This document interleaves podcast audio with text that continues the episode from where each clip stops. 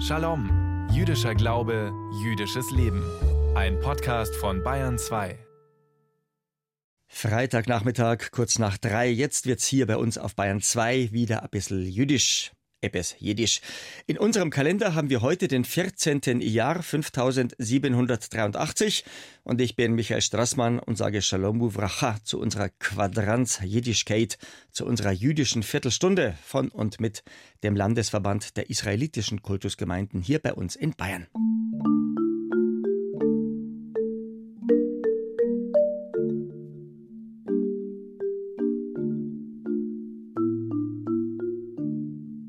Od balevav pinima, solange noch im Herzen Nefesh Yehudi, Homia, eine jüdische Seele wohnt, Ulfatei Mizrach und nach Osten hin Kadima, ein Lezion Sophia, vorwärts ein Auge nach Zion blickt, Odelo avda tikvateinu, solange ist unsere Hoffnung nicht verloren. Die Hoffnung, das jüdische Prinzip. Die Hoffnung auf Hebräisch ha-tikva. Ebenso Hatikwa heißt die Nationalhymne des Staates Israel. Die Medinat Yisrael, der einzige jüdische Staat der Welt, feiert in diesen Tagen seinen 75. Geburtstag. Am Yisrael Chai, das Volk Israel, lebt. Viele sagen, ein Wunder, dass es diesen Staat immer noch gibt, bei all den Anfeindungen von außen und all der Zerrissenheit im Inneren. Vergessen wir jedoch nie, das Judentum hat in Tausenden von Jahren gelernt, umzugehen mit Widersprüchen und mit Ansichten anderer. In unserem jüdischen Kalender wurde der Staat Israel ausgerufen am 5. Jahr 5703. Der fünfte Jahr ist heuer gefallen auf den 26. April, also auf den letzten Mittwoch. Da haben wir unseren Tag der Unabhängigkeit gefeiert, den Yom HaAtzmaut. Im weltlichen Kalender wurde der Staat Israel ausgerufen am 14. Mai 1948. So gesehen würde Israel seinen 75. erst in gut einer Woche feiern.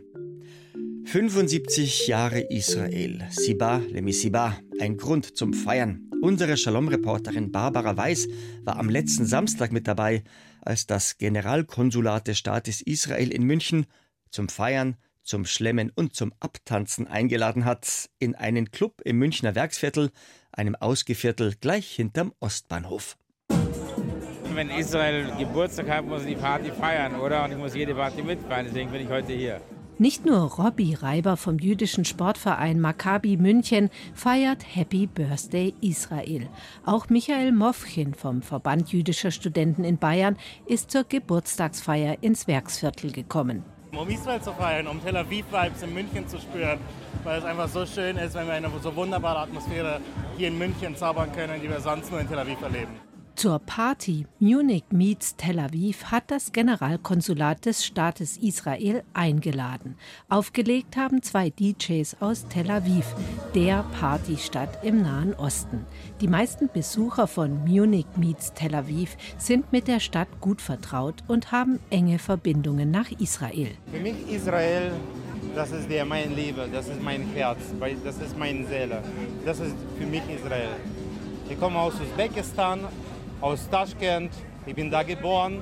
Ich wohne in Deutschland, spreche Russisch, aber trotzdem Israel bleibt mein Heimatland. Ich habe von Geburt aus sehr starken Bezug zu Israel und mein Standardsatz ist, ich mag Israel, weil Israel mich mag. Das ist meine Lebenssicherung. Ich bin in München geboren und aufgewachsen. Für mich als stolzer Jude in Deutschland mit einer israelischen Mutter mit sehr viel Familie in Israel. Mittlerweile leben meine ganzen Geschwister in Israel. Und jetzt die Verbundenheit zum Land natürlich sehr, sehr groß. Happy Birthday Israel! Oder wie man auf Hebräisch sagt, Masaltov. Ganz viele private Kontakte zwischen Bayern und Israel werden gepflegt, aber auch offizielle.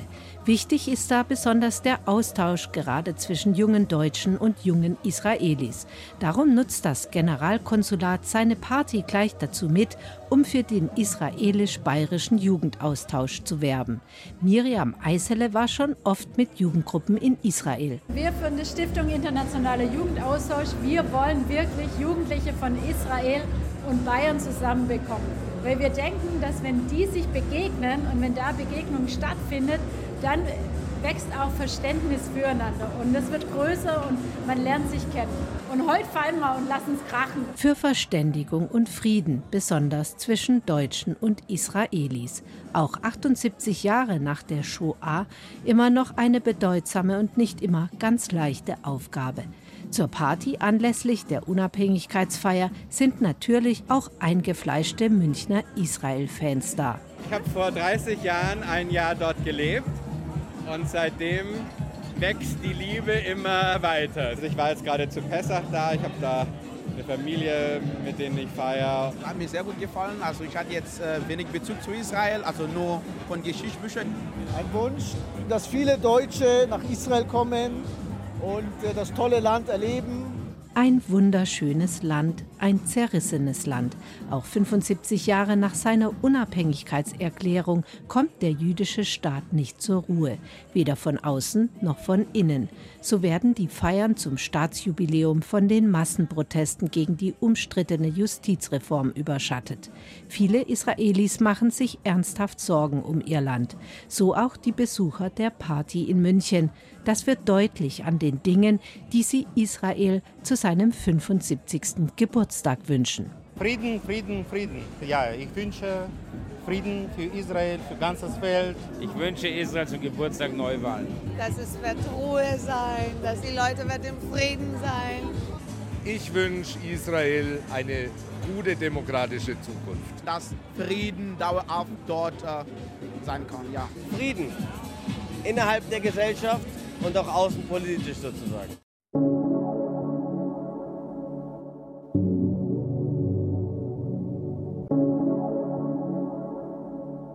In der arabischen Welt ist ein Fürst ein Emir. Ein Emir ist wörtlich genommen jemand, der das Sagen hat. Denn das Wort Emir geht zurück auf einen alten semitischen Wortstamm, der uns auch im Hebräischen begegnet. Im Hebräischen heißt Le'emor so viel wie sagen. Ani Omer, ich sage, Ata Omer, du sagst. Die Befehlsform lautet Emor. Emor, sage. Dieses Emor klingt doch schon sehr nach unserem Emir. Morgen Vormittag beim Schabbatgottesdienst in der Synagoge lesen wir aus unserer Weisung, aus unserer Tora, den Wochenabschnitt mit der Überschrift Emor, der Hamas. Das ist die Parashat Hashavur mit der laufenden Nummer 31, finden wir im dritten Buch Mose in unserem Sefer Vayikra. In sieben Tagen wurde die Welt geschaffen. Und was kann da bedeutsamer sein als siebenmal die sieben, also die 49? Und so liegen 49 Tage zwischen unserem Befreiungsfest Pessach und unserem kommenden Gesetzgebungsfest Shavuot. Bestimmt haben Sie schon gehört, bei uns ist es Brauch, diese 49 Tage zwischen Pessach und Shavuot besonders abzuzählen. Wir nennen diesen uralten Brauch das Omer-Zählen, die Sfirat HaOmer. Wir haben wiederholt darüber gesprochen in unserem Shalom, können Sie gerne nachhören, jederzeit in unserem Podcast auf bayern2.de. In unserem jüdischen Kalender, ich habe es vorhin gesagt, haben wir heute Freitag auf Hebräisch Yom Shishi, den 14. Jahr 5783 und zugleich haben wir den 29. Tag nach dem Omer. Der Spruch für heute Nacht, also für den kommenden Schabbat, lautet dann also Hayom Shloshim Yom, Shehem Arba Shavuot, Veshne Yamim Le Omer. Heute sind es 30 Tage, welche vier Wochen und zwei Tage sind seit dem Omer. Rabbiner Joel Berger, unser werter Radiorebbe, will uns nun auf den in etwa fünf Stunden anbrechenden Schabbat einstimmen mit seinen Überlegungen zur Omerzeit. Die sieben Wochen zwischen unserem Fest der Befreiung Pesach und unserem kommenden Fest der Gesetzgebung Shavuot kennen wir als Omerzeit. Ein Omer ist ein altes jüdisches Getreidemaß. Und der Begriff Omerzeit geht zurück auf ein Gebot in unserer Tora, das den jüdischen Bauern anweist, die 49 Tage nach Pesach aufmerksam und bewusst zu zählen damit man in den wichtigsten Wochen des Jahres, in denen Getreide für das täglich Brot eingefahren wird, bloß nicht vergesse, den Zehnten zu entrichten an das Heiligtum in Jerusalem und an seine Priester dort. Seit 2000 Jahren haben wir Juden weder unser Heiligtum noch haben wir Priester im aktiven Tempeldienst. Dennoch, auch das Gebot, die 49 Tage der Omerzeit zu zählen, gilt als unwiderruflich. Die bedrückenden Jahrhunderte unserer nationalen Geschichte füllen diese 49 Tage oft genug mit traurigen Ereignissen.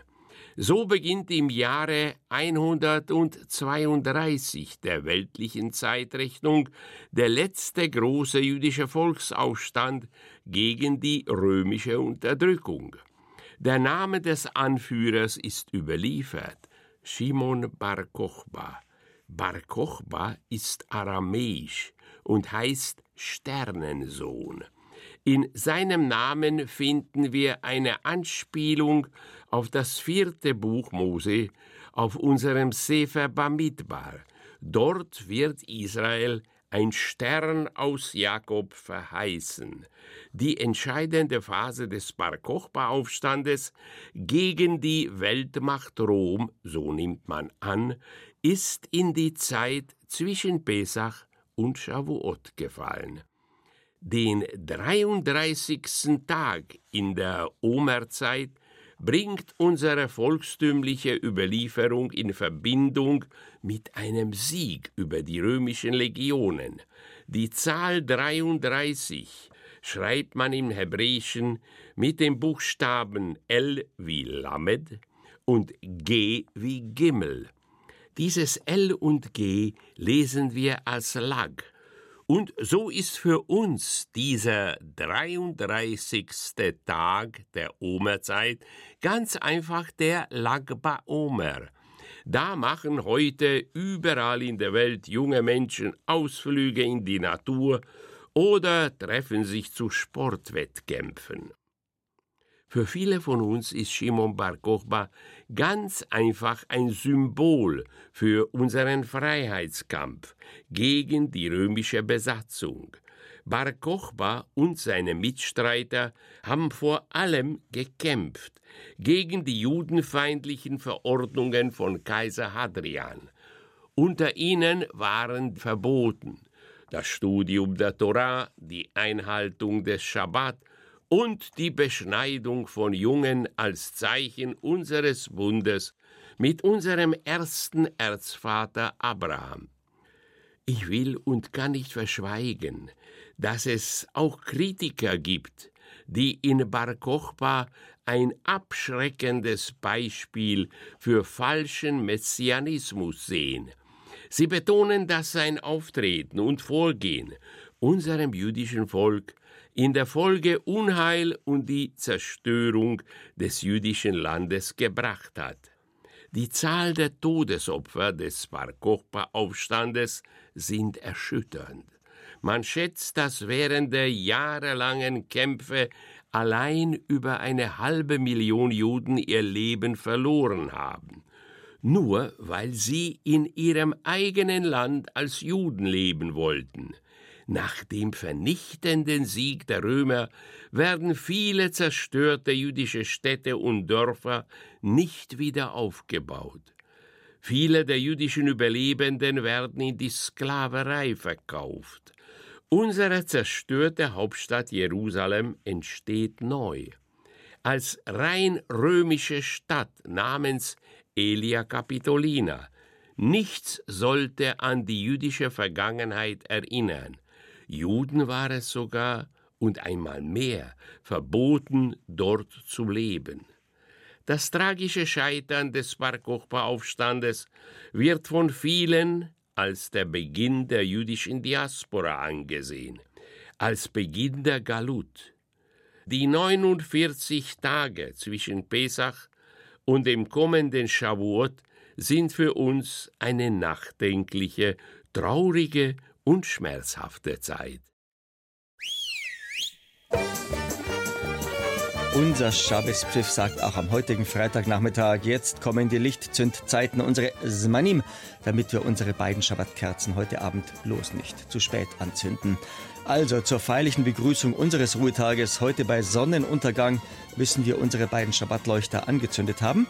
In Salzburg bis um 20.07 Uhr, in Straubing sowie in Pilsen bis um 20.12 Uhr und in München sowie in Regensburg bis um 20.14 Uhr.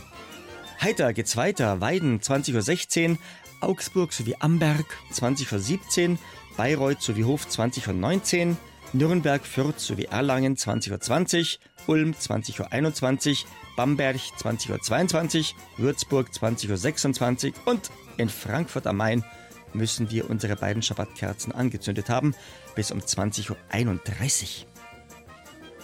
Bayern 2.